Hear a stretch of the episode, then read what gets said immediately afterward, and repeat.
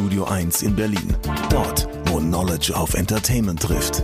Wo sich Kulturgrößen und Szenekenner über den heißesten Scheiß austauschen. Größer als der Hype. Realer als die Realität. Genau dort steht auch ein kleines Studio 2. Und von hier kommt die neue Ausgabe von Oh Schuhen, der Sneaker-Podcast mit Simon Buß und Amadeus Thüner. Schönen guten Tag und herzlich willkommen. Schönen guten Tag zu Oshun Episode 92. Und wenn man jetzt denkt, oh, nur noch acht Episoden bis zu 100, naja, wenn man O News dazu rechnet, haben wir die schon längst geknackt. Von daher, was sind schon Zahlen? Viel wichtiger sind Emotionen oder Menschen, wie an dieser Stelle. Mit mir, weil man fängt bei Podcasts natürlich immer irgendwie an, über sich selbst zu reden, Amadeus Thüner, weil sonst ergibt das keinen Sinn, wenn plötzlich eine andere Stimme erklingt. Und ich gebe an dieser Stelle rüber an meinen kongenialen Partner seit jetzt 92 Episoden, Mr. Simon Buß. Willkommen. Nicht zu vergessen, drei O-News-Episoden, mein Herz. Drei hast du gemacht? Habe ich, glaube ich. Dann Ich glaube, die, 95. die vierte, die vierte ist in der Planung. So ungefähr. Hallo, mein Lieber, wie geht's dir? Gut geht es mir. Ganz ausgezeichnet, um das genauer zu beschreiben. Ich freue mich sehr auf die Aufnahme dieser Episode. Wir haben was ganz, ganz Großartiges vor, aber dazu in wenigen Minuten mehr. Erstmal sprechen wir. Ja, ja, erstmal sprechen wir, Amadeus, äh, über dein Geburtstagsständchen, was du jetzt von mir bekommst. So, und jetzt, denken, jetzt ja, denken nämlich die Leute, ich wollte eigentlich auf meinen Geburtstag hinaus, dabei wollte ich auf deine Geschichte hinaus, aber danke, dass du mich unterbrochen hast. Ich dachte erst, dass die Leute jetzt denken, okay, wenn der Simon anfängt zu singen, dann höre ich auf, nach 92 Episoden aus Schuhen zu hören. Muss nicht. Bei aller Liebe, es muss auch nicht. Ich bin nicht so Fan davon, wenn man mir zum Happy Geburtstag singt. Nee, bitte nicht. Will, ey, will ich nicht. Nee, will ich nicht. Ich, ich ma, Happy äh, Digga. Ich höre gleich selbst auf mit dieser Episode. Nichts gegen deine Alles Gesangskünste, aber ich finde, was heißt denn nachträglich? Nachträglich in dieser Episode. Wir haben uns ja beim Geburtstag tatsächlich gesehen. Das war ja das größte Geschenk, hör mal. Das, ist ja, das war toll. Oh. Und ich mache alles kaputt, indem ich jetzt singe. Nee, ähm, ja, Tatsache, ich hatte Geburtstag, äh, es war sehr schön, wir haben uns gesehen, ein paar Tage zuvor und in den Geburtstag hinein äh, war ich auf der wunderschönen Insel Rügen, mal wieder, am Strand, mal wieder, am Meer, auch mal wieder und ähm, das hat einfach Spaß gemacht. Ansonsten bin ich gar nicht so der Fan des eigenen Geburtstages. Ich freue mich immer sehr, wenn Leute an mich denken, mir gratulieren. Ich brauche aber sonst auch nicht viel mehr. Ähm, der Tag hat trotzdem nur 24 Stunden und geht dann vorbei. Abseits davon, es war auch nichts Rundes, was man eventuell hätte zelebrieren können. Es war so ein Ding dazwischen. Von daher trotzdem vielen lieben Dank. Ich habe mich auch sehr gefreut. Shoutout an alle da draußen, die da an mich gedacht haben, beziehungsweise das gesehen hatten und mir gratuliert haben. Das freut mich, wie gesagt, sehr. Ansonsten ein ruhiger und entspannter Tag. Und dementsprechend können wir jetzt auch einen Haken hinter die Nummer machen. Du warst an diesem besagten Tag und deswegen vielleicht auch die Erklärung, warum ich nicht auf der Mesh and Laces war. Ich war zu der Zeit nämlich noch am Meer und bin dann erst später wiedergekommen. Aber du warst, wie gesagt, auf der Mesh and Laces Sneakermesse in Berlin. Erzähl mal, wie war's? Ich muss ehrlich erstmal gestehen, es war scheiße anstrengend. Ohne Mist, ich habe in... Okay. ja, ich bin ein alter Mann, ich darf auch mal meckern, oder? Ich habe Klar.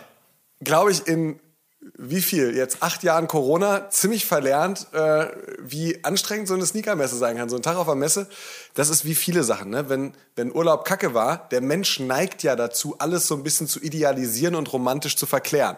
Ne? Wenn der Urlaub kacke war, ein halbes Jahr später sagst du, Mensch, war doch super. War, war, war alles gut. Ja, nee, nicht unbedingt. Und genauso war es eben mit Sneakermessen so. Ja, war doch alles geil. Nee, war scheiße anstrengend. Habe ich nur vergessen. Ähm, aber abgesehen davon war es richtig geil. War richtig Das ist gut. echt Old Man Talk. Ja, voll, ne? Ich, ähm, ich fand das super. Also Luca und sein Team haben da echt richtig, richtig, richtig, richtig äh, gut was äh, auf die Beine gestellt. Ich war wirklich Hammer, positiv überrascht. Ich, das komplette Bikini war einfach eine Sneakermesse und das habe ich ehrlicherweise so in der Größe und so wirklich zauberhaft nicht erwartet. Ich fand es dann total schön, als ich morgens, äh, morgens dann kam. Ich hatte mich ja mit dem guten Errol von äh, Ego Trips verabredet, dort so ein bisschen alte Männermäßig ja, Schuhe zu verkaufen, aber hauptsächlich Kaffee zu trinken, mit Leuten zu quatschen, ein bisschen zu meckern über die Jugend und das war's. Und bin dann reingekommen und ähm, gleich ganz viele, ganz viele tolle Menschen wieder getroffen, die man so halt einfach ja seit Corona gar nicht mehr so oft gesehen hat, wie man sie vorher gesehen hat, was einem dann in dem Moment auch erst bewusst geworden ist. Fing, fing an bei, ich glaube, den ersten, den ich getroffen habe, war tatsächlich Luca und dann äh, den Gerald von äh, Barmer Urban Elements, äh, der da das Sneaker Cleaning macht, beziehungsweise Sneaker Klinik.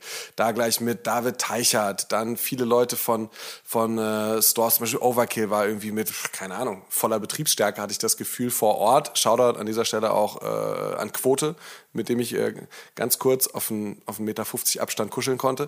Es war, äh, war einfach toll. Ganz viele Stände mit, mit sehr viel Liebe. Man sieht einfach nochmal, wie, wie groß und kreativ dieses Sneaker-Game ist. Ob das jetzt äh, Customizing ist, ob das bestimmte Produkte sind, die da so drumrum erzeugt werden. Kleine, kleine Basketbälle als Blumentöpfe und sowas dahingestellt. Ich fand das ganz cool. Das hat mich gefreut, das alles zu sehen. Sehr viel Apparel war da. Das ist auch ganz cool, dass sich das Ganze so ein bisschen auf, auf Apparel auch mit verlagert hat. Viel Vintage, viele schöne Sachen da. Viele neue Leute kennengelernt, die auch Stände gemacht haben und einen ganz fantastischen Tag verlebt. Und äh, tatsächlich, weil ich auch ein paar Mal darauf angesprochen wurde, ja, die tatsächliche Kellerverkleinerung hat stattgefunden. Beziehungsweise der Keller ist genauso groß wie vorher, aber es stehen jetzt weniger Schuhkartons drin. Ich gerade sagen. Ähm, ja, das ist eine Fernverkleinerung gewesen. Dafür bin ich nach Berlin gefahren. Nein, es ist natürlich so gewesen, dass ich, äh, ich glaube, so um die 60 Paar Schuhe mitgebracht hatte, die ich dann auch alle für einen, wie ich finde, sehr fairen Kurs, äh, aka fast verschenkt habe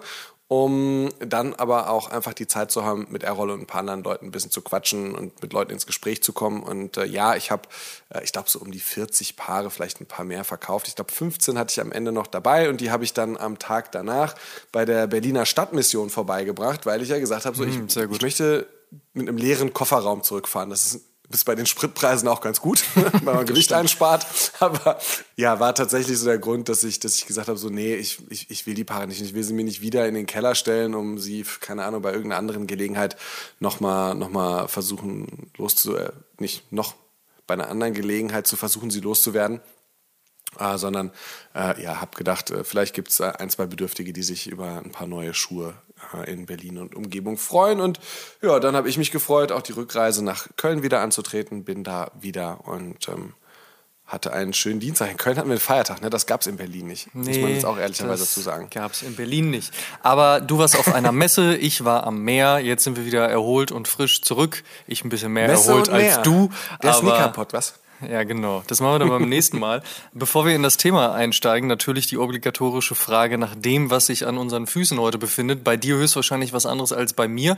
Gab übrigens tatsächlich, seitdem wir das machen, noch nie eine Überschneidung. Das ist ja witzig. Und nicht, Wirklich? dass wir uns vorher halt äh, mal absprechen würden, aber ich glaube, es gab noch keine einzige Überschneidung. Ich muss lügen, aber ich, bin's mir, ich bin mir zu 72,8 Prozent sicher, dass ich recht habe. Wenn du das sagst. Äh, was ist es denn heute geworden? Ich bin gespannt. Das habe ich tatsächlich nochmal nachgeguckt. Ich habe äh, letzte Woche schon asiatisch getragen. Das war ein Essex Gel Cayano.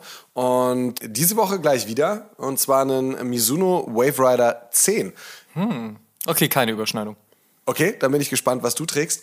Ähm, ja, bei mir Mizuno, äh, habe den Schuh netterweise zugeschickt bekommen und äh, wie jeder weiß, stehe ich gerade sehr auf dieses spät 90er, früh 2000er Running. Ähm, schön grobes Mesh, gerne so shiny, äh, shiny Obermaterial. In dem Fall ist es Silber, beziehungsweise fast so, ein, so, so, so wie so ein Patent Leather, glänzend auch in Grau und Schwarztönen. Fantastischer Schuh. Bomben-Shape ähm, vor allen Dingen. Hab ihn direkt aus der Box geholt. Ich liebe den Shape, ich liebe ähm, dieses Paneling, ich liebe die Farben. Der Schuh sitzt unfassbar bequem. Meine Herren. Und äh, ja, deshalb glaube ich, in den letzten Tagen kaum was anderes getragen. Wirklich äh, äh, tolle Überraschung. Vielen, vielen Dank. Und ähm, ja, heute an meinem Fuß gewesen. Mizuno Wave Rider 10. Was hast du getragen? Bei mir heute ebenfalls ein Runner, allerdings ein anderer Klassiker, und zwar ein Air Max 87 von und mit Putter. In dem Fall der Monarch, mhm. also der orange-braune, braun-orangene, Menschen mögen sich streiten. Wie war das damals nochmal bei diesem Bild im Internet? Ist das Kleid blau oder schwarz? Nee, was war das nochmal? Kannst du dich noch erinnern? Äh, ja, ich glaube blau, weiß oder silbergrau. Ich Echt? Ach, ich habe keine Ahnung. Waren zwei Farben. Sonst wird das Spiel auch gar keinen Sinn ergeben. Aber okay. Ähm, wo waren wir stehen geblieben? Ach so, genau, der ist es geworden. Ich, was soll ich dazu noch sagen? Ist äh, einer der Schuhe dieses Jahres. Er hat einen unfassbaren Hype kreiert, das auch zu Recht. Wir haben in der letzten Episode bei Cop or Drop schon drüber gesprochen, dass ich ihn gedoubled habe. So gut finde ich ihn. Und mir ist letztens aufgefallen, dass ich auf den letzten sechs Instagram-Fotos diesen Schuh auf jeden Fall entweder an oder in der Hand habe. Oder er steht auf dem Boden. Also von daher merkt man schon, ich bin wirklich ganz großer Fan davon. Und freue mich auf all das, was da noch kommen wird. Und das ist auf jeden Fall noch einiges. Apropos freuen auf all das, was noch kommen wird. Ich glaube, das ist jetzt die dritte Einleitung des eigentlichen Themas, weil ich freue mich sehr drauf und sehr darüber. Aber erstmal gebühren dir ein paar Worte. Ja, geht mir ganz genauso. In der Footwear-Industrie einen Platz zu finden, ist ehrlicherweise gar nicht mal so schwer. Ne? Ähm, egal ob jetzt als Creator bzw. Creatorin äh, auf der einen oder als Mitarbeiter bzw. Mitarbeiterin einer Brand, eines Retailers oder einer Agentur auf der anderen Seite, hat man zahlreiche Möglichkeiten, Sneaker und Streetwear und damit seine Leidenschaft zu seinem Beruf zu machen. Innerhalb der Industrie jedoch was ganz Eigenes, so was ganz Neues zu schaffen, das ist nicht ganz so leicht, da man neben viel Knowledge auch auf so profane Dinge wie Zeit und Geld angewiesen ist. Nach seinem Ausstieg bei Adidas macht unser geschätzter Kumpel Till Jagler jetzt aber genau das. Nachdem er bereits seit fünf Jahren, unglaublich übrigens, wie die Zeit hier vergeht, mit Pacemaker auf die eigene Brand setzt, legt er jetzt noch einen nach. Neue Brand und eigener Schuh. Jetzt kann Till all das, was er in seiner eindrucksvollen Karriere bei New Balance, Adidas und mit Pacemaker gelernt hat, dort einfließen lassen und hat mit Flowers for Society nicht nur eine haptische Footwear-Brand kreiert, sondern bewegt sich auch in der digitalen Welt der NFTs. Schön also, dass er heute bei uns ist, um über all das zu sprechen, was gerade bei ihm los ist. Und das ist tatsächlich eine Menge. Herzlich willkommen, Till Jagler. Ja, hallo Jungs. Na? Freue mich, bei euch zu sein. Ja, schön, dass wir dich im Interview begrüßen dürfen. Aber bevor wir mit dir über die ganzen vielen neuen Projekte sprechen, über die es sich natürlich zu sprechen lohnt, ähm, muss man natürlich erstmal ein paar Sätze zu den vergangenen letzten zwölf Monaten sagen. Also Adidas war für dich, und das hast du ja immer wieder betont, auch eine Herzensangelegenheit. Jetzt hast du das Unternehmen verlassen. Klare und erste Frage natürlich, wie kam es zu dem Schritt? Ja, das hat sich so ein bisschen äh, angebahnt. Das war ähm, keine Ad-Hoc-Entscheidung. Ähm, ich habe das natürlich mir gut überlegt und äh, sicherlich war das auch ein Prozess, der ja, ich glaube sogar fast zwei Jahre gedauert hat. Ähm, ich habe mir einfach die Frage gestellt, was ich, wo ich sein möchte in, in fünf oder zehn Jahren und äh, wusste, dass meine Zukunft sicherlich nicht in Franken sein wird und ich wollte unbedingt auch wieder ähm, dichter an meine Familie ran. Ich wollte, ich wollte wieder nach Hamburg und äh, wollte aber auch äh, mir selber was aufbauen. Ähm, Im Prinzip war so der, der Schlüsselmoment ähm, zu meinem 40. Geburtstag, wo ich mir halt ganz klar die Frage gestellt habe, okay, alles klar, wo willst du sein, wenn du 50 bist? Äh, die Frage habe ich mir ganz deutlich damit beantwortet, dass ich äh, wahrscheinlich nicht mehr in, in Nürnberg sein werde oder in Herzogenaurach. Äh, und dann habe ich mich eigentlich so ein bisschen damit beschäftigt und auch, ähm, ja, auch so ein paar Möglichkeiten links und rechts äh, mal gecheckt ähm, und habe aber dann auch für mich festgestellt, dass es für mich eigentlich äh, keine Brand gibt, äh, jetzt auf jeden Fall nicht zu dieser Zeit nach Adidas. Äh, wollte mir da selber treu bleiben, auch meiner, meinen Leuten und meiner Community so also ein bisschen treu bleiben und habe dann den Weg in die Selbstständigkeit gewählt, was sicherlich ähm, ja, so ein paar schlaflose Nächte mir bereitet hat, aber sich jetzt sehr, sehr gut anfühlt. Jetzt ist so ein Abschied natürlich immer hochemotional und du hast ja uns alle auch über Social Media mitgenommen, wie die letzten Tage so waren. Aber man sieht ja trotzdem immer nur ein paar Bilder, ein bisschen Video, ein bisschen Text. Erzähl nochmal, beziehungsweise nimm uns nochmal mit, wie war wirklich so, wie waren die letzten 24, die letzten 48 Stunden in Herzogenaurach, was da so passiert?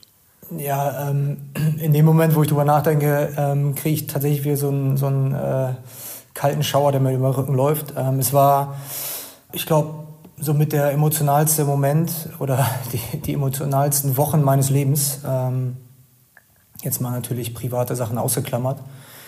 Äh, aber ich äh, habe dann für mich die Entscheidung getroffen, äh, habe es im Prinzip als allererstes meinem Chef erzählt. Und ähm, es war super emotional. Wir lagen uns im Prinzip heult in den, in den Armen. Äh, weil wir natürlich auch über eine berufliche Beziehung hinaus ähm, sehr viel aufgebaut haben und ja, das so ein bisschen natürlich jetzt so, zumindest mal beruflich, so, so auf jeden Fall mal der Moment war, wo wir es auf Pause gesetzt haben. Und es hat schon, muss ich ganz ehrlich sagen, sehr wehgetan und es hat mich komplett auch außer Bahn geschmissen, ähm, weil ich danach natürlich mit meinem Team gesprochen habe. Ich hatte mein Team ja ähm, sitzen in vier äh, Creation Centers, also in äh, Portland, Shanghai, Tokio und Herzogenaurach. Äh, ich habe zuerst mit den Leuten aus Herzogenaurach gesprochen, was ähm, ultra krass war, weil ich natürlich äh, auch hier über, über eine berufliche äh, Beziehung natürlich auch sehr viel Freundschaften aufgebaut habe äh, ich würde fast sagen, Leute Teil meiner Familie geworden sind ähm, über die Jahre. Und ähm, ja, da sicherlich eine, eine Beziehung entstanden ist, die man ja gar nicht so richtig erklären kann. Ich glaube, jeder hat vielleicht auch in seinem eigenen Umfeld solche Momente schon erlebt, ob das jetzt im Sport war oder ob das im Beruf war oder ob das äh, vielleicht sogar im, im, im, im privaten Leben ist oder war. Und ja, es war, war ultra krass und im Prinzip war es so, dass wir über, über bestimmten Zeitraum von vier Wochen immer wieder uns aufgerafft haben und uns irgendwie dann äh, gesagt haben, okay, alles klar, wird schon werden. Und dann ähm, hat einer irgendwas gesagt und dann sind wieder alle ins Heulen äh, ausgebrochen. Ja, glaube ich. Ja. Und das äh, Krasseste war im Prinzip der Abschied aus, äh, von meinem Team aus Tokio, ähm, was äh, mir auch, glaube ich, für ewig im, im Kopf bleiben wird weil da merkt man halt dann auch, was man gemacht hat ne? in dem Laden und was man sich da aufgebaut hat. Und wie gesagt, das ist, äh, geht weit über Schuhe bauen hinaus, sondern ähm, am Ende des Tages hat man Freundschaften aufgebaut und, und das ist das, was zählt. Und logischerweise hat das natürlich am meisten wehgetan, ähm, als man dann auch für sich selbst die Entscheidung getroffen hat, dass man das wahrscheinlich nicht mehr jeden Tag haben wird. Also ich stelle mir das auch sehr, sehr schwierig vor gleichzeitig freut man sich wahrscheinlich irgendwie auf die neuen Dinge, die kommen. Gleichzeitig lässt man natürlich was hinter sich und in deinem Falle ja auch nicht nur ein paar Wochen, ein paar Monate, vielleicht nicht mal nur ein paar Jahre, sondern halt tatsächlich auch eine, eine große Legacy. Du warst natürlich auch immer irgendwie Spokesperson fürs Unternehmen. Gewollt wie nicht gewollt vielleicht, aber du warst auf jeden Fall immer da draußen und hast sehr viel auch über die Dinge erzählt, die du machst, die das Team macht, die aber auch die Brand macht dass das jetzt nicht mehr da ist, hat viele natürlich auch erstmal ein wenig verunsichert. Was passiert mit Adidas? Was, was haben die da vor? Haben die den Till Jager jetzt einfach rausgeworfen? Was, was machen die da? Oder ist der Till Jager von alleine gegangen? Jetzt hast du schon gesagt, du hast dir die Frage gestellt mit ähm, dem 40. Geburtstag, wo sehe ich mich in 50 Jahren?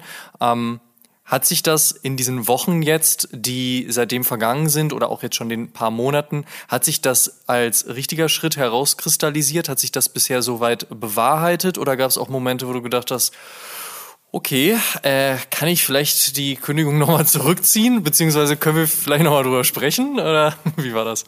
Ja, gut, das hätte ich ja niemals gemacht. Ich habe mir das ja äh, reiflich überlegt und äh, sicherlich gibt es den einen oder anderen Tag, wo man äh, gerne bei gewissen Milestone-Meetings dabei wäre und, und ich höre, bin natürlich sehr, sehr gut connected noch mit dem Team und will natürlich dann auch gerne helfen und will mal mich einbringen und, und, und die Leute unterstützen.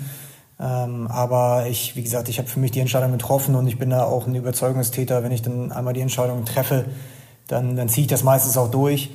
Ähm, für mich ist es halt so, dass ich eigentlich ja äh, immer mein Leben lang in einem festen Angestelltenverhältnis war.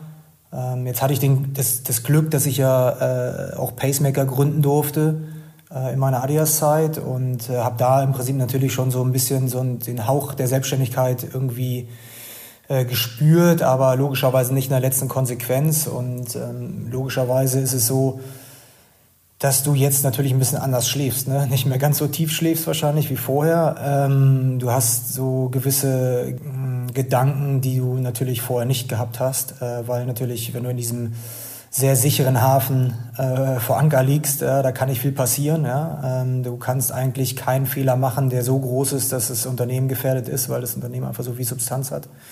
Und jetzt ist es halt einfach komplett anders. Ja? Jetzt ist es im Prinzip alles, was ich tue, ähm, hat halt entweder äh, schlägt es halt 100% in die eine Richtung oder in die andere Richtung.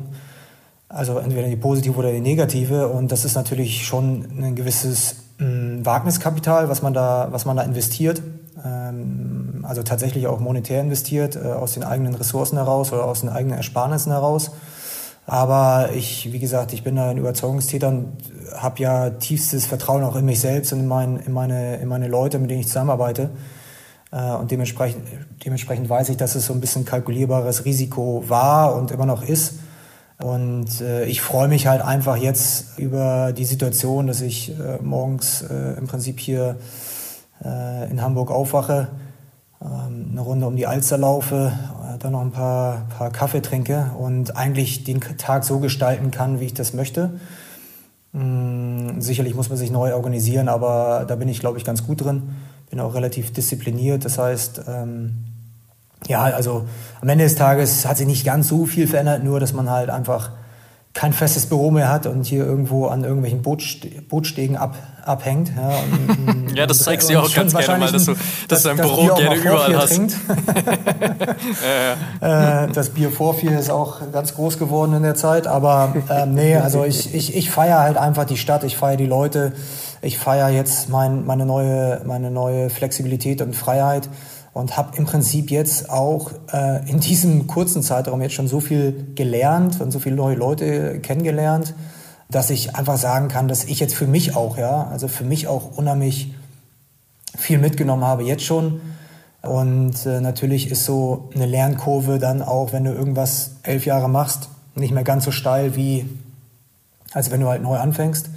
Und darüber bin ich halt sehr dankbar. Ich habe das Privileg, dass ich äh, ja einfach mir so ein bisschen Puffer angespart habe, dass ich jetzt da natürlich so ein bisschen entspannter das ganze Ding angehen kann und äh, ja, freue mich halt einfach auf die Zukunft jetzt und glaube aber dennoch, dass ich ähm, ja auch mit der, mit der Historie bei Adidas natürlich jetzt auch ähm, die guten Sachen, die ich da mitnehmen konnte, einfach jetzt auch in die neuen Projekte einfließen lassen kann. Und darüber bin ich sehr dankbar. Jetzt weiß man aber natürlich auch, wenn man deine Sachen verfolgt, du steckst da sehr viel Herzblut rein. Ich kann mir auch vorstellen, dass viele Dinge nicht einfach so super gut am Ende funktioniert haben, die vielleicht auch nochmal den Schritt unterstützt haben, dass du sagst, okay, wird jetzt mal Zeit, was eigenes zu machen. Oder ist die Interpretation da ein bisschen aus der Luft gegriffen? Ja, also ähm, ist nicht komplett aus der Luft gegriffen. Ne? Selbstverständlich äh, bin ich ja am Ende des Tages Angestellter eines, eines Unternehmens gewesen und habe immer wieder auch in, in ganz vielen Situationen erlebt, dass ich aus meiner Motivation heraus, aus meiner Vision heraus, aus meiner Kreativität heraus gerne noch weiter gepusht hätte, die Projekte weiter gepusht hätte, vielleicht ein bisschen progressiver in den Markt gegangen wäre, ein bisschen progressiver Schuhe gebaut hätte, ein bisschen progressiver kommuniziert hätte. Und da muss man natürlich dann auch akzeptieren und respektieren, dass man ähm, einfach nur Angestellter eines Unternehmens ist ja, und da natürlich auch eine gewisse Rolle zu erfüllen hat. Und das hat mich natürlich auch immer wieder so ein bisschen beschäftigt, nachhaltig beschäftigt, auch weil ich ja auch ein absoluter Überzeugungstäter bin und, und will natürlich die Leute auch begeistern und, und weiß ja auch, dass die Leute in irgendeiner Art und Weise mich mit, mit den drei Streifen assoziiert haben. Ähm, ich habe es ja nicht nur auf meinem Instagram-Kanal gesehen, wo ich un unendlich viele DMs gekriegt habe äh, zu Produkten, die ich ja gar nicht zu verantworten hatte teilweise. Aber die Leute haben halt schon dann irgendwie den Weg zu mir gewählt, äh, weil ich natürlich dann auch irgendwie wahrscheinlich so mit äh, am, am, am offensivsten damit umgegangen bin, auch auf Social Media, was natürlich Fluch und Segen ist zugleich.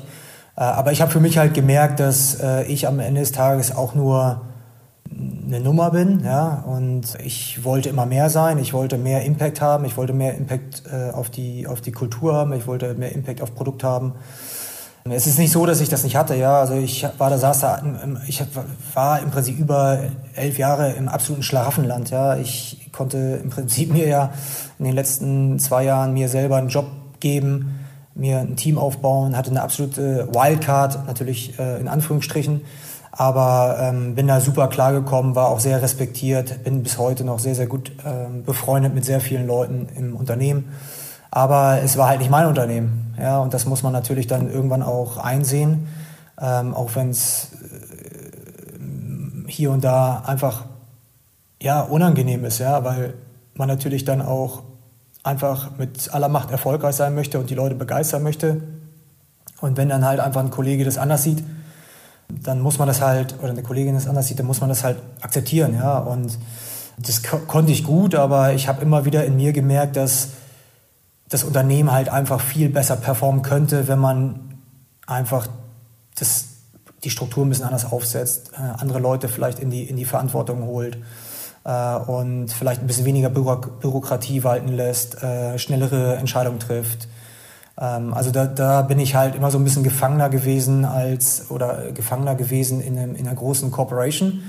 Äh, wie gesagt, ich bin da ganz gut zurechtgekommen und habe die Situation natürlich auch ähm, ja, einfach für mich, glaube ich, so gut wie möglich genutzt. Aber am Ende des Tages musste ich natürlich da auch eine Rolle spielen und äh, auch Schuhe bauen, die ich nicht gefühlt habe und, und Sachen machen, die ich vielleicht nicht so gefühlt habe, weil ich halt einfach Angestellter war. Und ich glaube, ich habe dann auch das erste Mal darüber nachgedacht, was würde denn passieren, wenn ich jetzt wirklich diese 60, 70, 80 Stunden, die ich da gebuckelt habe über äh, elf Jahre, wenn ich das halt machen würde für ein Projekt, wo ich halt einfach ein bisschen mehr im Driver Seat sitze. Ja, und das machen wir jetzt. Und man sieht halt jetzt schon nach drei Monaten, dass, dass man im Prinzip eine komplette Brand auf, auf die Straße bringt mit äh, einer Handvoll Leuten. Ja, und das ist alles nur äh, basiert auf äh, Passion, Leidenschaft, Hands-on-Mentality, eine Can-Do-Mentality und, und einfach gute Leute und Team Spirit und eine gewisse Energie, die daraus entsteht. Ja, und das, das habe ich immer wieder auch bei Adias gesagt und habe da auch mit Energy, glaube ich, ähm, gute Projekte äh, in die Bahn geschossen in den letzten zwei, drei Jahren. Da kommt jetzt noch einiges. Und äh, wie gesagt, ich glaube einfach, dass äh, Matrix-Organisationen sich ab und zu mal hinterfragen müssen, ob das noch die richtige, das richtige Setup ist in einer schnelllebigen äh, Marktumgebung. Und ja, für mich haben die Mühlen so ein bisschen zu langsam gemahlen. Ne? Das, glaube ich, trifft es ganz gut auf den Punkt. Ich wollte schneller und ich wollte mehr und ich wollte ab und zu auch mit dem Kopf durch die Wand, äh, was viele Leute gut fanden im Unternehmen, viele Leute nicht so gut fanden im Unternehmen. Äh, was mich aber am Ende des Tages auch dahin gebracht hat, wo ich am Ende des Tages war. Äh, aber natürlich ist es nicht der, der, der Weg, den man politisch wahrscheinlich hätte wählen sollen. Ja, und, ja, und dementsprechend habe ich halt für mich die Entscheidung getroffen, dass ich das jetzt selber machen möchte im eigenen Unternehmen. Bevor wir zu Flowers for Society kommen, deiner neuen Brand, was uns auf jeden Fall noch interessieren würde, wäre, ob du vielleicht mal so ein, zwei Highlights rauspicken kannst. Du hast ja auch gerade schon gesagt, da kommt auch noch ein bisschen was von den Dingen, die du angestoßen hast. Ähm, aber du hast natürlich über, weiß ich gar nicht, wie viel. Hast du mal gezählt, wie viele Projekte es gewesen sind, die du gemacht hast für Adidas? Nee, ich habe es nicht gezählt. Ich habe es letztens äh, auch irgendwo in einem Interview wieder gesagt und ich habe es wieder fast vergessen. Ich habe ich habe ja über vier Jahre lang alle Lifestyle-Konzepte für Adidas verantwortet. Äh, und da kannst du dir vorstellen, dass wir in einem Halbjahr so ungefähr 30, 35 Projekte hatten, die äh, alle auf neue Schuhe äh, abgezielt haben. Kann man sich da mal hochrechnen? Kann man sich hochrechnen und dann, und dann, und dann waren es natürlich dann logischerweise jedes, jede Saison waren es ungefähr 3.000, 4.000 Artikel. Und dann da kommt eine Menge zusammen. Genau, innerhalb dieser oder Teil von diesen Artikeln waren natürlich auch sehr viele Kollaborationen. Ähm, also ich, ich weiß nicht wie viel, ja, ich weiß nicht wie viel äh, Artikel ich kreiert habe in meinen Teams, aber ich glaube, dass es nicht viele Leute im Adidas-Haus gibt, die mehr gemacht haben und auch vor allem, die mehr Schuhe verkauft haben. Und wir haben da ja auch solche Sachen wie Flux, wir haben NMD, A to ZX-Reihe, auch Bad Bunny Collab. Also da ist ja sehr viel passiert, auch eine ziemlich große Klammer, eine ziemlich weit gefasste Klammer. Ich weiß, es ist schwierig, ne? Harte Frage. Aber wenn du so ein, zwei, drei Highlights rauspicken müsstest, was ist dir vor allen Dingen sehr, sehr wichtig und am, am Herzen gelegen? Also nicht nur damals, sondern auch jetzt rückblickend heute? Ja, also für mich ähm, ist das Wichtigste oder der größte Erfolg, ähm, den, ich, den ich feiern durfte im Hause Adidas, war, waren die Menschen, waren die Leute, waren die Teams, die ich äh, führen durfte, die ich zusammenbauen durfte. Ähm, ich habe Leute gesehen, die kamen als Praktikant ins Unternehmen und sind jetzt äh, Director-Level ich äh, durfte ihnen helfen, dahin zu kommen. Ähm, ich durfte sie formen, ich durfte sie entwickeln. Äh, ich durfte ähm, ihnen zur Seite stehen, ich durfte ähm, deren Mentor sein. Und das gibt mir am meisten und das ist auch das, was ich gerade zurückbekomme. Also keiner sagt, ey, das war ein super Schuh, den du da gebaut hast. Ja. Tendenziell sind es aber die Leute, die sagen, ey, vielen Dank für alles, was du, was du getan hast. Und das ist im Prinzip für mich so der größte Erfolg, ja, der steht über allem. Und dann äh, natürlich produktspezifisch ähm, gibt es halt einfach sehr viele Sachen, die mir nachhaltig im Kopf geblieben sind. Ähm, ich glaube, so angefangen hat die ganze Nummer mit, ähm, mit Flux, äh, was glaube ich in Europa ein absoluter Gamechanger war für Adidas und nicht nur was den Marktanteil angeht, sondern auch viel mehr, dass äh, Adidas in dem Jahr verstanden hat, wie Produktmarketing funktioniert und äh, auch äh, Wirtschaftspsychologie. Ja, also man hat das erste Mal darüber nachgedacht, wie inkubiert man ein Produkt, äh, wie distribuiert man ein Produkt, wie sind die Lebenszyklen. Also im Prinzip klassisches Franchise-Management, ohne dass man damals den Namen kannte. Aber damit, haben, da, damit fing im Prinzip alles an und dann haben wir NMD gebaut, Ultra Boost, Yeezy. Äh, und da fing ja im Prinzip dann in 15, 16, 17 an, ähm, die ganze Maschinerie wirklich auf allen Zylindern zu laufen. Äh, wir hatten Boost, wir hatten Palais, wir hatten, ähm, wie gesagt, Ultra Boost ja tendenziell als Lifestyle-Produkt und nicht als Running-Schuh. Und ähm, so, glaube ich, was man da gesehen hat, wie sich ein ganzes Unternehmen, ja, ein DAX-Unternehmen, muss man ja dazu sagen, ein DAX-Unternehmen, wie schnell sich ein DAX-Unternehmen dann auch gewandelt hat und wie viel da auch gelernt wurde und wie sich die Teams verändert haben und die Struktur verändert hat aufgrund dieses Erfolges. Ähm, das war schon, war schon sehr, sehr schön zu sehen. Ja, es war auch auf jeden Fall eine, eine, eine Genugtuung, das zu sehen und ein Riesenerfolg. Und dann glaube ich aber, dass jetzt so äh, in der Retro-Perspektive, glaube ich, die größten Erfolge jetzt auch in den letzten zwei, drei Jahren gefeiert wurden. Mit halt guten Kollaborationen, guten Programmen wie A to ZX, du hast es gerade angesprochen, 26 äh, Buchstaben, 26 Pro Projekte, wenn man sich mal überlegt, dass das alles nebenbei passiert ist, äh, mit dem kleinsten Team, was es bei Adidas gab, ohne Budgets, äh, alles nach Feierabend, ja, 26 Verträge zu schließen, oder fast 26, wir hatten, glaube ich, 18 Kollaborationen ähm, dann ist es auf jeden Fall, glaube ich, super, weil wir auch dann äh, mit dem Energy-Team damals dem Unternehmen gezeigt haben, äh, wie viel wert ein Narrativ ist. Ja? Also eine übergeordnete Marketing-Story, ähm, die dann halt natürlich äh, unterteilt ist in 26 Einzelprojekte. Selbstverständlich ist es nicht einfach, im Prinzip 26 Projekte zu machen, die ultra stark sind. Ja, da gab sicherlich auch äh, stärkere und schwächere. Aber es, äh, was ich immer wieder sage, man muss es ja nicht nur aus der Heat-Perspektive sehen oder aus der Resale-Perspektive oder aus der Hype-Perspektive, sondern man muss es ja im Prinzip als, als Betriebswirt äh, und ähm, als, als Geschäftsmann muss, muss man es natürlich auch aus der Betrachtungsweise sich anschauen, wie man ein, versucht hat, ein, ein Unternehmen weiter zu formen, ja, zu verändern, zu formen, gewisse, gewisse Denkanstöße zu geben, um halt natürlich das Unternehmen langfristig und nachhaltig so aufzusetzen, dass es in der Zukunft auch erfolgreich sein kann. Ja, weil wenn du immer nur in der gleichen, im gleichen Saft schmorst, ja, dann wird es halt relativ schnell passieren, dass die Marke halt nicht mehr heiß ist. Äh, und auch da ja, gab es auch Negativerfahrungen. Ja, also wir haben im Prinzip in einem, in einem starken Jahr, wo Superstar, der einer der größten, oder ich glaube der zweitgrößte Schuh weltweit war, Stan Smith einer der größten Schuhe war, ähm, NMD einer der größten Schuhe war, ähm, 350 einer der größten Schuhe war im äh, globalen Sneakermarkt. Das heißt, wir hatten in den Top 10, glaube ich, oder in den Top 5 hatten wir vier Schuhe, äh, oder in den Top 6 hatten wir vier Schuhe und äh, haben uns da auch so ein bisschen ausgeruht. Ja? Und das ist auch interessant zu sehen in der Retro-Perspektive, dass man halt immer weiter pushen muss und immer weiter innovativ bleiben muss und immer weiter auch sich selbst challengen muss, das Team challengen muss. Und man kann sich halt nicht auf den Lorbeeren ausruhen, weil dann geht es ganz schnell, dass du von einem Marktanteil in Europa im Frauenmarkt von 42 Prozent auf 8 Prozent runtersackst, ja, weil du einfach den Zug verpasst. Ja, und einfach dir ein bisschen zu lange auf die Schulter geklopft hast. Und das sind alles so Erfahrungen, die ich gesammelt habe, als auch ähm, natürlich dann in dem Falle als Geschäftsmann die ich nicht missen möchte, ja, weil aus Fehlern, glaube ich, lernt man am meisten. Und äh, wie gesagt, ich habe aber das Glück, dass, glaube ich, die Hitrate, äh, was positive oder was erfolgreiche Projekte angeht, recht positiv war.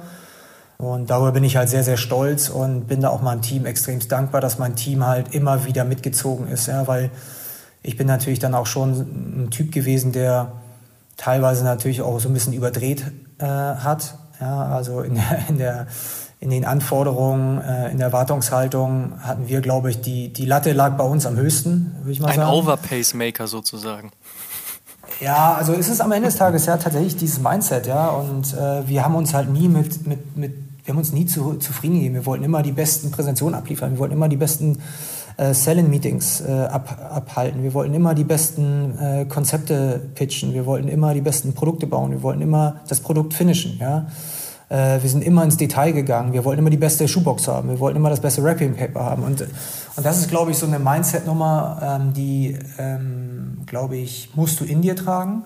Und wenn du es nicht in dir trägst, dann hat aber auch so ein Unternehmen Problem. Ja? Das Unternehmen braucht, also gerade Corp äh, Corporate Strukturen brauchen halt Leute, die so ein bisschen positiv bekloppt sind und die halt 100 Prozent äh, hinter, der, äh, hinter der Company stehen weil nur dann kannst du gewinnen. Ja, wenn du jetzt äh, einfach nur äh, Leute hast, die Dienst auf Vorschrift machen und bloß nichts sagen, weil sie dann anecken könnten und vielleicht weniger schnell Karriere machen könnten, dann wirst du vielleicht weniger, ähm, ich sag mal, heated Conversations haben ja, in Meetings äh, und es wird, alle gehen um 17 Uhr nach Hause, aber du wirst halt nicht erfolgreich sein. Ja, und äh, das, ist, das ist geil gewesen bei uns, weil wir haben eine sehr gute Streitkultur gehabt, wir haben eine super Feedbackkultur gehabt äh, mit meinem Chef, mit Torben. Der hat mir Sachen an den Kopf geschmissen, aber mit einem Lächeln, äh, die ich äh, sehr, sehr äh, gerne aufgenommen habe ja, und, und dann versucht habe zu verwandeln. Und wir hatten eine geile Atmosphäre und einen geile, geilen Team Spirit und, und darüber bin ich halt mega stolz, weil das entsteht natürlich auch nicht aus dem Nichts, sondern entsteht über eine gewisse äh, Zeitperiode und hoffe einfach, dass äh, hoffe einfach, dass man gewisse Sachen mitgeben konnte den einzelnen Leuten, die jetzt wieder dann äh, Teams führen und Teams aufbauen und Teams leiten werden. Und ich hoffe, dass äh, der, der eine oder andere Wert oder beziehungsweise ähm, die eine oder andere Führungsmentalität äh, äh, beziehungsweise Attribute irgendwie weitergeführt werden, weil ich glaube, es war, war vieles gut, was wir, was, wir zusammen, was wir zusammen aufgebaut haben. Staus auf einer Autobahn sind eine ziemlich nervige Angelegenheit. Und ich habe mal irgendwo gelesen, ich bin mir nicht mehr ganz sicher, ist schon ein paar Jahre her, dass Staus sich dann am besten auflösen, wenn mindestens 10% der Autofahrer als so ein disruptive Element unterwegs sind, wenn sie im Zickzack fahren, weil nur dann treibt sich dieser komplette Stau voran. Und du hast es gerade angesprochen, Till, dass es halt in so Matrix-Systemen, in Unternehmen auch Leute braucht, die, oh ja, das war eine Überleitung, Freunde, die einfach auch ein bisschen was wagen, die sich nicht in diese Struktur eingliedern, die, die eben auch andere Wege gehen wollen, um eben auch der gesamten Company nach vorne zu helfen. Ist mir gerade so äh, dieses Beispiel gekommen, äh, dass es das auch an, an ganz anderen Stellen noch gibt, dass es einfach diese Elemente braucht, um ähm, ja, einen Erfolg zu haben, um weiterzukommen. Und so wie du es beschrieben hast, klang das für mich irgendwie gerade gerade sehr danach, ne? dass man dass man dass man da auch so seinen Weg gehen muss und manchmal auch gegen eine Wand rennen muss oder manchmal auch auch äh, ein etwas lauteres Gespräch führen muss, aber aber halt einfach für seine für seine Dinge kämpfen muss, damit man entweder schnell aus dem Stau rauskommt oder damit man am Ende des Tages auch so an seine Ziele kommt einfach, ne?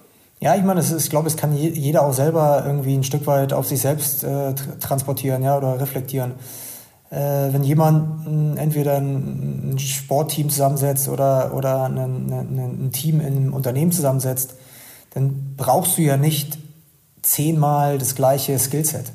Ja, du brauchst mhm. halt Diversität. Ja, du brauchst eine komplementäre Teamstruktur. Ja, und ich war halt einfach derjenige, der ab und zu mal ja, einfach ein bisschen, bisschen übers Ziel hinausgeschossen ist ähm, was aber ja häufig auch zu extremst Erfolgen geführt hat, ja, wie zum Beispiel Arizona Ice Tea in New York City, ja, wo das äh, Dreiviertel des Unternehmens dagegen war. Äh, wir haben es trotzdem gemacht, äh, nachdem ich das grüne Licht gekriegt, gekriegt habe von unserem damaligen CMO und einem General Manager. Und wir haben das Internet durchgebrochen, ja, und auf einmal war alles wieder gut, ja, und auf einmal standen die Leute halt auf der Bühne und haben gesagt, was, was war ein geiles Projekt, ja. Und dann wussten sie es alle glaube, vorher schon. Halt die, ja, genau, da waren alle dabei beim, bei, bei, bei der Planung, bei der Umsetzung. Nee, aber das ist, ich glaube, das brauchst du halt in jedem, in jeder gesunden Teamstruktur. Ja, du brauchst halt Leute, die vorangehen, du brauchst Leute, die äh, ein bisschen im Hintergrund sitzen, die, die im Prinzip den ganzen, den ganzen Dreck, der vorne gemacht wird, irgendwie auf, aufsaugen. Ja, du brauchst Leute, die kreativ sind, du brauchst Leute, die organisatorische Stärken haben, du brauchst du brauchst halt einfach Diversität, ja. Du brauchst auch, äh, ganz wichtig, ja, weil das ja auch eine sehr, sehr aktuelle ähm, Konversation ist, du brauchst auch vor allem Diversität ähm, in Bezug auf Kultur. Ja, du brauchst speziell in einem globalen Setup, weil ich war ja immer in einer globalen Organisation bei Adidas, du brauchst halt Leute, die aus Amerika kommen. Du brauchst Leute, die Hip-Hop verstehen. Du brauchst Leute, die Basketball verstehen. Du brauchst Leute, die Musik verstehen. Du brauchst Leute, die Youth Culture verstehen. Du brauchst Leute, die, ähm, ja, die wahrscheinlich genau das wissen, was du selber nicht weißt. Ja? Und das hat meine Oma schon gesagt. Äh, sieh zu, dass du nicht der schlauste Mann im Raum ist, bist. Ja? Weil dann machst du einen Fehler. Ja? Umgib dich mit Leuten, die, ähm, die im Prinzip komplementär zu dir sind, die, die additiv sind. Ja? Und das habe ich versucht immer zu pflegen und habe, glaube ich, immer extrem starke Teams aufgebaut für Adidas. Ähm, in jeder Funktion. Und darüber bin ich stolz und, und, und, und das ist für mich auch im Prinzip das, was unter dem Strich steht. Am Ende war es dann tatsächlich so, dass äh, du, als du aus dem Unternehmen dann äh, dich verabschiedet hast, glaube ich, relativ schnell in Instagram Stories zum Beispiel dich mal mit einem New Balance Schuh zum Beispiel gezeigt hast, auch mit, mit ganz anderen Marken, was man so gar nicht mehr erstmal gewohnt war und wo, ich will nicht, ich will nicht in deinen, deinen DMs reingucken, wie viele Leute gesagt haben, so, okay, er geht zu New Balance zurück. Okay, nein, ich glaube, er geht zu BMW. Nein, er wird bestimmt das machen. So, also ich glaube, da werden ganz viele Leute über das, was du gezeigt hast, auch angefangen haben, in irgendwelche Spekulationen zu verfallen. Du hast was komplett anderes gemacht. Es war ein paar Monate gefühlt, was das Berufliche betrifft, dann, dann erstmal ruhiger. Man hat aus deinem Privatleben versuchen können, zumindest irgendetwas abzuleiten. Aber es ist dann doch was ganz anderes und äh, auch was ganz eigenes geworden. Ähm, und bevor wir tiefer in Footwear und Kryptos eintauchen, ähm, da gibt es zum einen, Amadeus hat es schon angesprochen, Flowers for Society und es gibt den Garden of Comfort. Till, erklär erstmal, was ist was, was soll was sein, was willst du zu was aufbauen? Ja, also es ist äh, eine neue Footwear-Brand, also allererstes Ordnungskriterium ist eine Sneaker-Brand.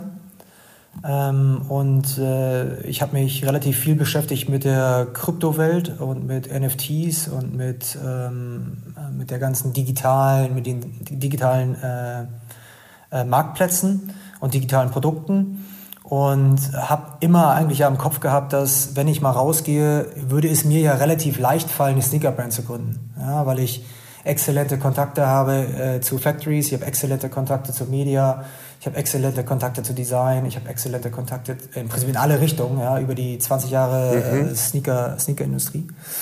Und äh, das war für mich so ein bisschen zu flach, ja, einfach nur eine Sneaker-Brand gründen, weil ich habe mir so überlegt, dass das kann es nicht sein im Jahre 2022, dass du halt eine Sneaker-Brand so baust, wie man sie eigentlich hätte vor 20, 30, 40 Jahren bauen können schon. Ja?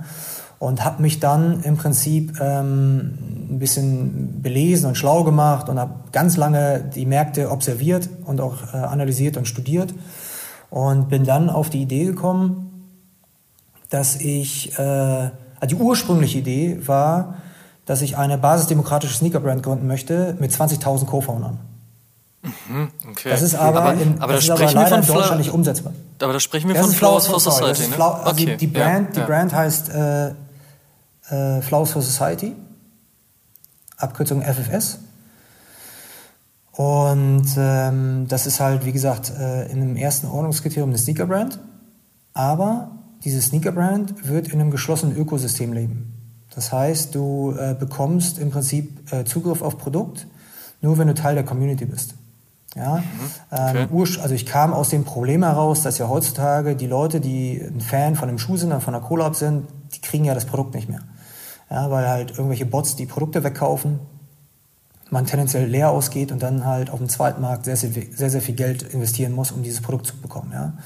Und das war mir immer ein Dorn im Auge. Das war mir schon damals ein Dorn im Auge und ich habe immer versucht, das irgendwie zu, zu lösen und habe halt immer von, von, von äh, Ökosystemen gesprochen, von Closed Eco Ecosystems ähm, und habe aber nie so richtig die Antwort gefunden, wie man das macht.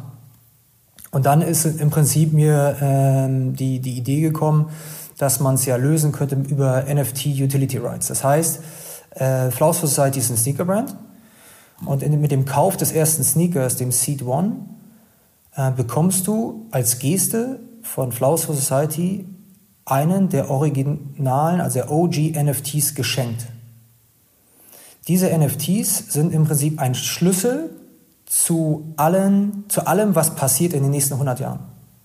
Ja, das heißt, wenn wir irgendwann äh, Oshun-Podcast Collab machen, hm, kriegst du sie nur, kriegst du sie nur, wenn du halt einfach diesen Schlüssel hast in Form eines NFTs.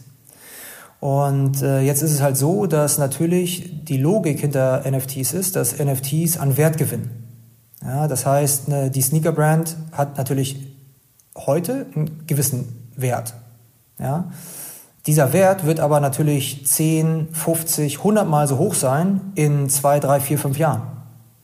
Das heißt, die NFTs werden natürlich dann dementsprechend, ja, wenn wir jetzt mal über eine sehr begehrliche oder begehrte Kollaboration sprechen, äh, gehandelt werden können. Das heißt, äh, wenn Simon jetzt äh, am Samstag den Seed One kauft und diesen NFT hat, wird das der Schlüssel sein zu allen zukünftigen Kollaborationen, Limited Editions, ähm, vielleicht auch irgendwann anderen Produkten über, über Sneaker hinaus. Und wenn er jetzt sagt, okay, alles klar, diese Kollaboration gefällt mir nicht, aber es ist trotzdem ein riesengroßer Demand im Markt, kann er halt diese Utility Rights entweder nur einmalig verkaufen oder halt irgendwann, wenn er gar keinen Bock mehr drauf hat, den NFT halt ver vertraden, also verkaufen. Ja, das heißt, am Ende des Tages ähm, ist das ein Versuch, Leute erstmal zu bevorzugen, ja, also Bots zu ähm, eliminieren, echte Menschen in den Vordergrund zu stellen, Community-Loyalität in den Vordergrund zu stellen, um dann natürlich auch idealerweise alle Leute, die am Anfang dabei sind, monetär partizipieren zu lassen. Mhm. Till, wie viele dieser NFT bzw. wie viele dieser Seed One wird es geben?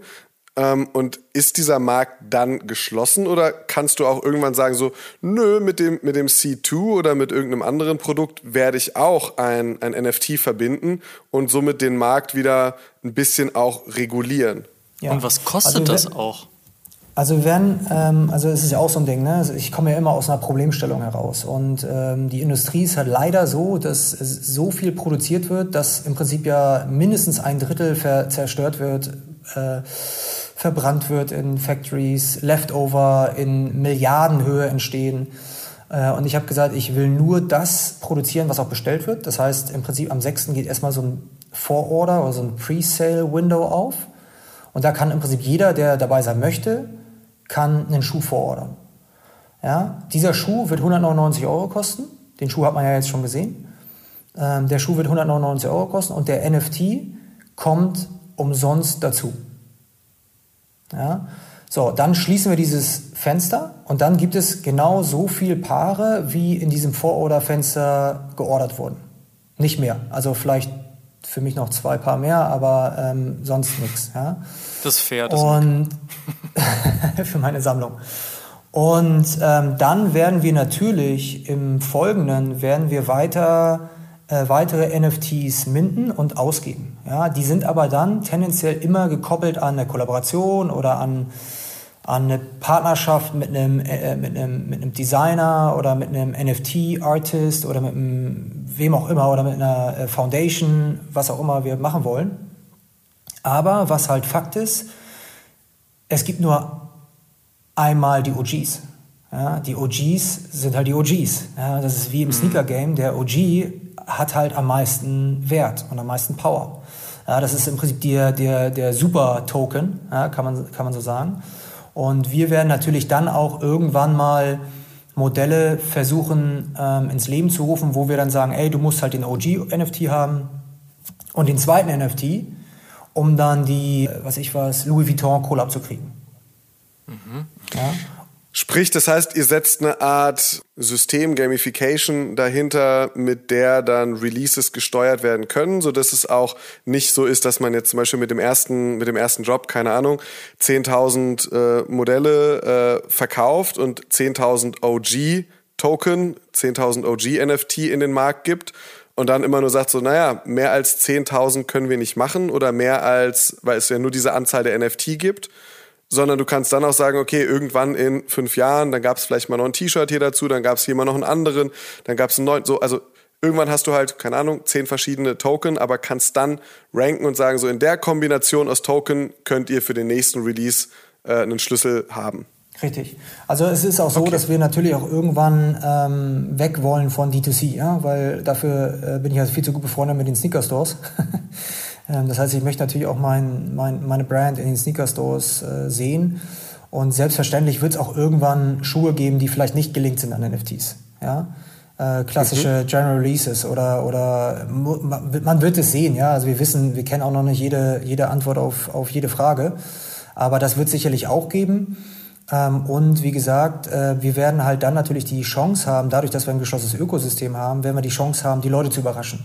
Ja, ihnen einfach mal eine Geste zu schicken. Ja, äh, einfach mal irgendwie einen Limited äh, Friends and Family Hoodie ja, produzieren und das geht halt genau an diese Leute. Ja, und das, das ist halt mhm. ultra, ultra geil, weil du halt dieses, diesen Community-Gedanken halt komplett lebst und aufleben lässt. Ja, und der ist ja eigentlich nicht mehr also der ist natürlich immer noch in unseren, in unseren äh, Köpfen drin und das ist so diese romantische Vorstellung, aber es ist ja in diesem ganzen, in diesem ganzen Hype-Game, äh, es ist ja schon dadurch sehr unromantisch geworden, ja, und wenn ich mir jetzt so Loyalitätsprogramme angucke von Nike oder von anderen großen Footwear-Brands, dann wird es den Konsumenten vorgegaukelt, ja, dass die sehr viel konsumieren sollen, sehr viel Schuhe kaufen sollen oder Produkte kaufen, dann sehr viel Umsatz tätigen sollen. Aber am Ende des Tages kriegen sie den heißen Scheiß, kriegen sie immer noch nicht ja, ähm, weil, keine Ahnung, ja, die Brand sich entscheidet, die Allokation anders zu vergeben oder botzen schneller. Und das ist halt, was wir halt versuchen ähm, zu verbessern, dass äh, die Leute, die wirklich ähm, ein Interesse an diesem Produkt haben, an der Brand haben, dass die halt wirklich dann äh, Teil, mhm. eigentlich Teil der Brand werden können. Ja. Ich finde es ganz spannend, dass du ähm, über dieses System zum einen dem Markt jetzt die Chance gibst, einmal die Hand zu heben und zu sagen, ich möchte ein Teil davon sein, so dass man, dass man ja dann mitbestimmt, ob es eine sehr knappe Anzahl an NFT oder halt OG-Tokens gibt oder eine eher größere Anzahl. Und auf der anderen Seite nimmst du mit diesen Tokens wenn ich das System jetzt äh, einigermaßen verstanden habe, auch den Druck vom Produkt. Das heißt, es ist nicht mehr das Produkt, was irgendwie geresellt wird und wo Leute sagen, ja scheiße, ich hätte total gerne diesen Schuh, aber der Schuh, den kriege ich nur irgendwie auf Drittplattform, sondern der, der, der, der Druck liegt jetzt im Prinzip erstmal darauf, den Token zu bekommen, den Schlüssel zum Produkt, um dann das Produkt zu haben. Ja, 1000 Prozent. 1000 Prozent. Und ähm, für mich ist es halt auch so, dass Jetzt reden wir ja gerade von einem, von einem Sneaker, ja, aber ähm, wer weiß, in welche Richtung sich der Markt entwickelt. Ja? Wenn ich mich jetzt zum Beispiel mhm. mit, mit, mit, mit, äh, mit einer Zielgruppe unterhalte, die ähm, 10, 12, 15 Jahre alt ist, ja, für die sind digitale Produkte genauso relevant wie physische Produkte. Und selbstverständlich werden diese Zielgruppen auch älter. Ja? Und wenn die halt dann 20 sind, ja, dann ist es für die kein großer Unterschied mehr, ob das jetzt äh, konsumiert wird in der, in, als physisches Produkt oder als digitales Produkt. Was bei uns so geil ist und was unser Advantage ist im Markt, und das kann uns zum Glück keiner nehmen, äh, und das kann auch keiner reproduzieren, ist, dass natürlich können jetzt Leute digitale NFTs bauen ja, und auf OpenSea traden. Mhm. Natürlich, also es, du kannst JPEG da hochladen und es traden, ja. Ähm, und äh, es gibt zum Glück nicht so viele Leute weltweit, die in der Lage sind, eine Sneaker-Brand zu gründen, es sei denn, sie haben extrem viel Geld äh, und gute Kontakte. Ähm, das heißt, ähm, wir haben halt den riesen Vorteil, dass wir jetzt starten und wir bauen ja nicht, wir linken ja nicht das, nur das erste Produkt an NFTs, sondern das ganze Unternehmen. Das heißt, wenn jetzt das Unternehmen durch die Decke fliegt, ja, aus vielleicht anderen Gründen heraus. Ja, vielleicht wird es gar nicht so der, der Hype-Schuh Nummer eins, aber vielleicht wird es halt einfach eine, eine, eine, eine, ein digitaler Marktplatz, der halt äh, mhm. super begehrt ist ja, für sehr viele Leute. Dann haben die Leute halt immer noch diesen OG-NFT. Ja, und ähm, das ist halt aus meiner Sicht eine sehr gute Möglichkeit, Leute am Unternehmenserfolg partizipieren zu lassen. Und was wir auch machen, wir sagen ja nicht, es ist gedeckelt auf ein Paar. Das heißt, du kannst ja auch theoretisch, wenn du möchtest, mehr Paar kaufen. Das heißt, du kannst ja dann auch sagen, ey, ich behalte jetzt, keine Ahnung, ja, drei NFTs für immer in meinem Wallet und die anderen drei NFTs, die trade ich in einem Jahr. Mhm. Ne? Also das kannst du ja auch machen. Das ist ja im Prinzip wie eine Aktie. Ja, da kann, kann ja, oder wie ein Bitcoin. Ja, kann ja auch jeder entscheiden, wie viel er kaufen will. Und ist auch eine äh, Kapitalanlage, wo dir nicht irgendwann äh, die Sohle bricht oder das Airbubble platzt, sondern äh, in dem Falle äh, halt ein ganz anderes Level auch nochmal hat. Ja, und man muss sich ja immer wieder die Frage stellen, ja, also jetzt stell dir mal oder stellt euch mal vor, man hätte die Möglichkeit, in irgendeiner Art und Weise ja, zurück in die Zukunft zu reisen oder zurück in die Vergangenheit ähm, und einen NFT zu haben von Nike, ein NFT von Yeezy Brand, ein NFT von Adidas, ein NFT von OnRunning, ein NFT von Snipes, ein NFT von Oshun Podcast. Ja, ähm, ja, und das ist, das meine ich ernst. Also es ist ja, man muss ja überlegen, okay, wo steht man in vier, fünf, sechs Jahren? Ja, und das ist ja genau das, was ich gerade gesagt habe. Es ist ein Investment äh, und ähm, der Vorteil ist, man kriegt es geschenkt. Also es ist ja nicht mal so, dass man jetzt da wie in Amerika 5, 6, 7, 800 Euro hinlegen muss, sondern man kriegt es geschenkt. Ja?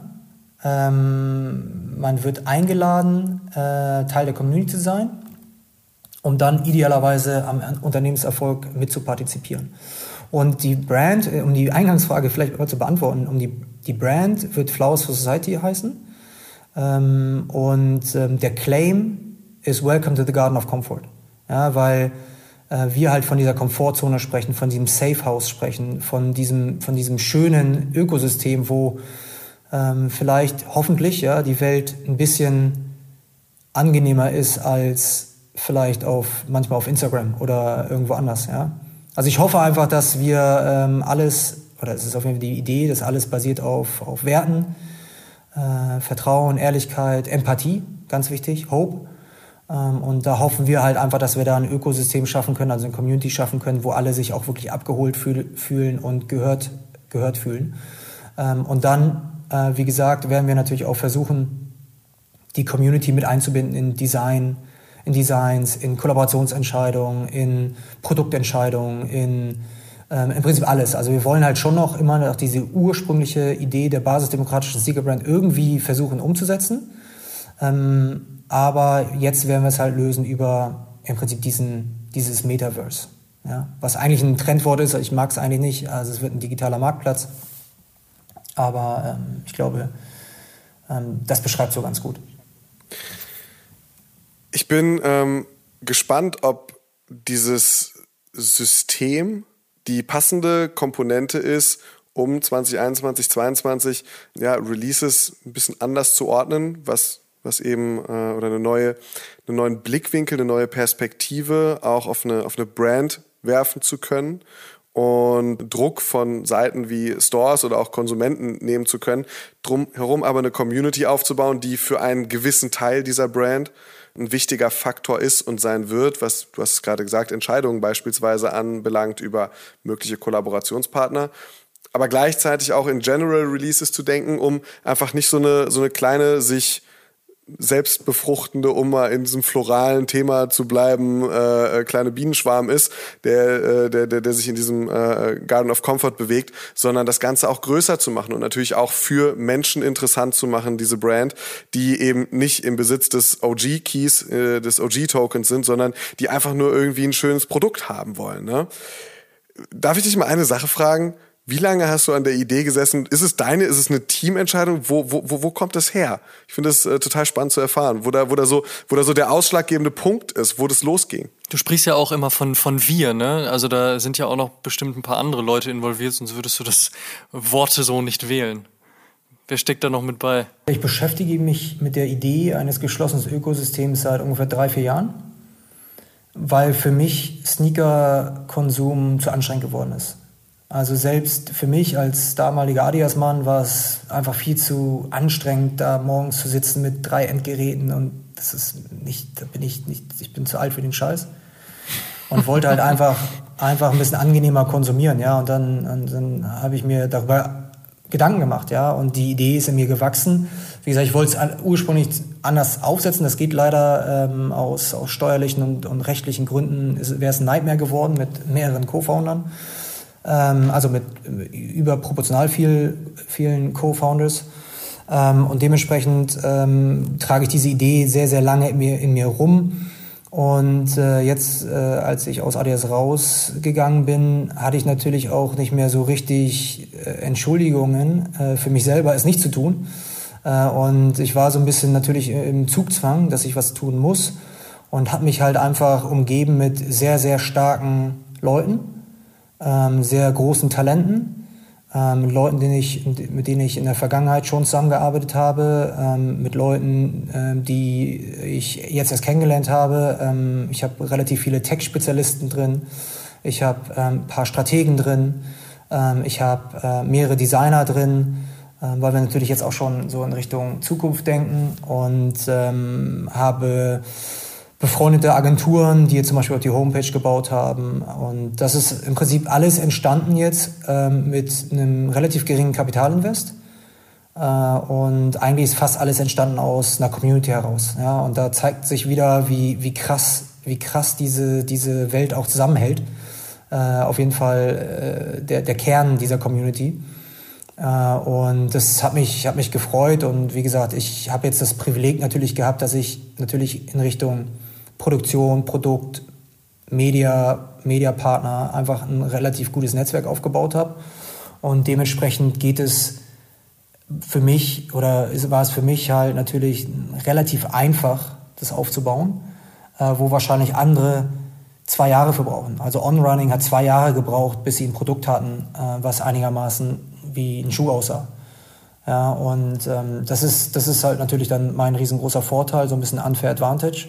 Aber dafür habe ich mir auch 20 Jahre den Arsch aufgerissen in der Industrie. Du hast das Produkt jetzt schon mehrfach angesprochen. Lass uns doch da mal eintauchen. Seed One wird der erste Schuh heißen von Flowers for Society. Was steckt dahinter? Gerade was die Technologie betrifft. Die Sohle sieht total interessant aus, was man so auf den ersten Bildern sieht. Ähm, aber auch was das Design betrifft des Schuhs. Wo kommt es her? Ja, so ein bisschen. Ähm, äh, ich habe ja gelernt, ähm, dass äh, Design sehr subjektiv ist. Ja, und auch Hype ist subjektiv. Äh, und ähm, ich habe aufgrund dessen, äh, nachdem ich natürlich mehrfach diese Erfahrung gemacht habe, habe ich für mich selber gewisse Mechaniken entwickelt und, und auch geschafft, gewisse Erfolge mir rational zu erklären. Ja, also für mich ist es halt einfach wichtig, äh, nicht nur weil ich weiß, dass es ein riesengroßer ähm, Trigger ist für Leute.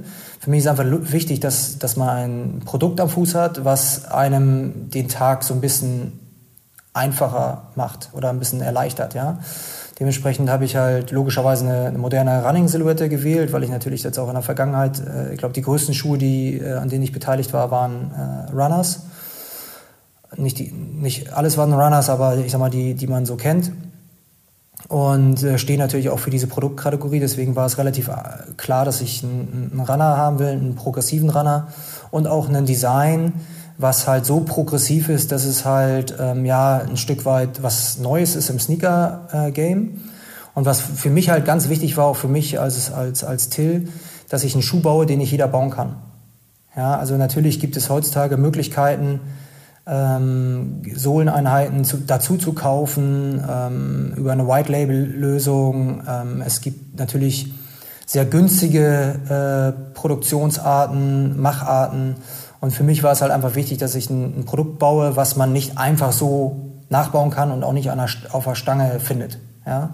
Dementsprechend äh, ist da am meisten Geld reingeflossen auch, also in die Produktentwicklung, in, in das Produktdesign. Ähm, die, ich wollte immer ähm, Produkte haben, im Prinzip, die nach Cushion aussehen, die nach, ähm, die nach äh, Komfort aussehen, die Tech aussehen, die Tech widerspiegeln, die auch äh, Innovation ähm, oder wo Innovation integraler Bestandteil ist des Produktdesigns. Und ähm, ja, und dann haben wir sehr, sehr viele ähm, Iterationen designt ähm, aus, aus verschiedensten äh, Richtungen kamen da, kamen da Vorschläge. Und wir sind halt als Team hängen geblieben auf dieser Designidentität mit diesen, ich nenne sie Cavity Caves, ja, also im Prinzip diese Löcher in der, in der Sohle, die auch ja durch die Sohle gehen. Das ist also ja, ähm, steckt in der Sohle dann eine eigene Entwicklungsarbeit tatsächlich mit drin. Das habe ich jetzt, oder ich, ich will es nicht falsch verstanden haben, weil du am Anfang gesagt hast, dass man natürlich Möglichkeiten hat, sich irgendwie so seine Einzelteile zusammenzukaufen, dass du das aber eben nicht wolltest, ne, sondern gesagt hast, so, da muss was, was eigenes auch irgendwie drin sein, eigener Anspruch. Das heißt, äh, mit diesem äh, Cavity Design, hast du es genannt, ist da auch eine Funktionalität, also ein Komfort- und Cushioning-System verbunden. Ja, 100 Prozent. Also ähm, im Prinzip ist alles eigene Entwicklung ähm, vom Foam, der verbaut wird. Der ist ähm, rückstellfähiger und leichter als normaler Foam. Mhm. Ähm, dann haben wir halt logischerweise die Cavity Caves drin, die natürlich zusätzliche, zusätzliches Cushioning und Komfort gewährleisten und aber auch ähm, äh, Flexibilität. Und dann muss man dazu sagen, dass alles aus recyceltem äh, Material produziert ist. Nur die Sohle oder der gesamte Schuh?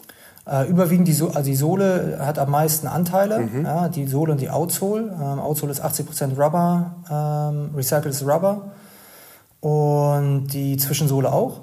Und das Upper, ähm, das ist äh, ja, relativ puristisch, ja, da ist ja nicht viel, viel dran. Ähm, das ist äh, relativ, äh, eine relativ normale Konstruktion, die aber natürlich auch, ähm, ja, würde ich mal sagen, zum progressiven äh, Gesamteindruck des Schuhs passt. Ich finde, und ich möchte, dass du es das als Kompliment verstehst, hätte mir kein Mensch gesagt, von wem dieser Schuh kommt, ich hätte gesagt, der kommt von dir. Weil ich finde, ich finde, da ist so viel von dem drin, was ich mit dir verbinde, mit diesem progressiven, keilförmigen Design, mit dem Besonderen in dieser, in dieser Midsole, einfach auch was Besonderes schaffen zu wollen und gleichzeitig eben so, so dieses, dieses Techie-Obermaterial. Vielleicht sind noch die, die sieben Jahre bei New Balance über diesen Grauton äh, irgendwie wieder zu finden, aber es ist auf jeden Fall für mich sowas, wo ich sage, so, ja, ey, wenn das nicht 100% Till Jagler ist, äh, dann weiß ich auch nicht mehr. Ja, das ist äh, lieb von dir. Ähm, ich, ich bin auch äh, überzeugt davon, dass es funktionieren wird, weil wir ja jetzt äh, auch im, im, im, globalen Sneakermarkt äh, war ja, der war ja eigentlich getrieben von Lederschuh ja, oder von, von konstruierten Schuhen und von, von Leder-Uppers und von, ich sag mal, eher äh, kordlastigen Schuhen. Und äh, ich weiß aber auch, dass der größere Markt eigentlich der moderne oder der Lifestyle Running Markt ist. Ja, Modern äh, Lifestyle Running sind 56 Prozent und der Rest ist im Prinzip äh, ja, Court und, und Basketball. Und dementsprechend glaube ich auch, dass jetzt auch wieder die Zeit reif ist, äh, speziell im Frühjahr, äh, für diese Art Schuh. Ein wahnsinniges Projekt. Ich glaube, das kann man an dieser Stelle mal so festhalten und auch total spannend, wie du das Ganze erstens in der Kürze der Zeit, dann aber auch mit einer Community aufgebaut hast, plus das Ganze noch an die digitale Welt zu knüpfen. Deswegen abschließend die Frage, wie siehst du die Entwicklung der Sneaker-Szene in den nächsten Monaten und Jahren und wie spielt das vielleicht dann eben auch in deine Brand Flowers for Society mit rein? Ja, also ähm, ich weiß nicht, wie lange dieser Hype-Wahnsinn noch in der Größenordnung ähm, stattfinden wird und auch gesund ist. Ähm, wenn ich mich umhöre, finde ich immer weniger Leute, die da Bock drauf haben. Und ich äh, höre sehr häufig von Leuten, dass sie sich distanzieren von der Sneaker-Szene genau aus dem Grund, weil es einfach zu anstrengend geworden ist. Ähm, natürlich ist es ein riesengroßes Business und es ist äh, natürlich gehört äh, Resale und, und, und, Secondary Market und alles, was dazu gehört, Consignment Stores, gehört natürlich äh, zu unserer Industrie dazu und wird auch weiter wachsen, ähm, weil einfach jetzt mehrere Generationen im Prinzip jetzt natürlich dadurch auch ein Stück weit sozialisiert wurden und, und das sie geprägt hat und sicherlich wird es sich so ein bisschen ja, verankern und festsetzen. Dennoch glaube ich, dass die Leute eine Alternative brauchen. Ich, ich glaube, dass die Leute ähm, äh, bewusster konsumieren. Ähm, ich glaube, dass die Leute nicht mehr ganz so viel konsumieren werden, also sich ganz genau überlegen werden, was sie haben wollen, was nicht. Äh, und ich hoffe und ich, ich glaube auch, dass, ähm, dass der Community-Gedanke ähm, sehr, sehr wichtig werden wird in Zukunft, weil ja schon in den letzten, sagen wir mal, drei, vier, fünf Jahren war sich ja jeder selbst der Nächste ja, und wollte halt irgendwie einen Schuh haben, ergattern und hat ihn dann verkauft. Also es wurde ja tendenziell eher aus einer Business-Perspektive betrachtet als aus einer Hobby- oder High-Interest-Perspektive oder, oder Community-Perspektive. Und ich glaube, dass dieses Pendel wieder zurückschlägt und ich glaube schon, dass ähm, das Community weiter nach oben rückt äh, in der Motivation der Leute. Und das hoffe ich, das hoffe ich und das glaube ich.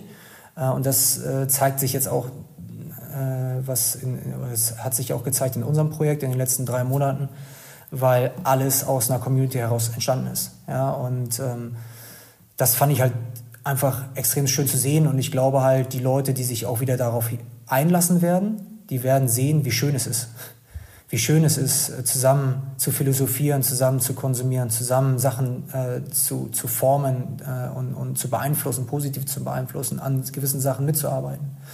Ähm, und äh, ich hoffe, dass das ähm, wiederkommt, ja, weil ich glaube halt ganz fest, dass diese ganze höher, schneller, weiter und äh, die Brands verknappen nochmal künstlich Ressourcen, dass die Leute sich irgendwie äh, in der High Street nochmal auf die Schnauze hauen äh, weil irgendwer einen Schuh nicht gekriegt hat. Ähm, ich glaube, dass das halt nicht mehr sexy sein wird. In, also eigentlich ist es jetzt schon nicht mehr sexy.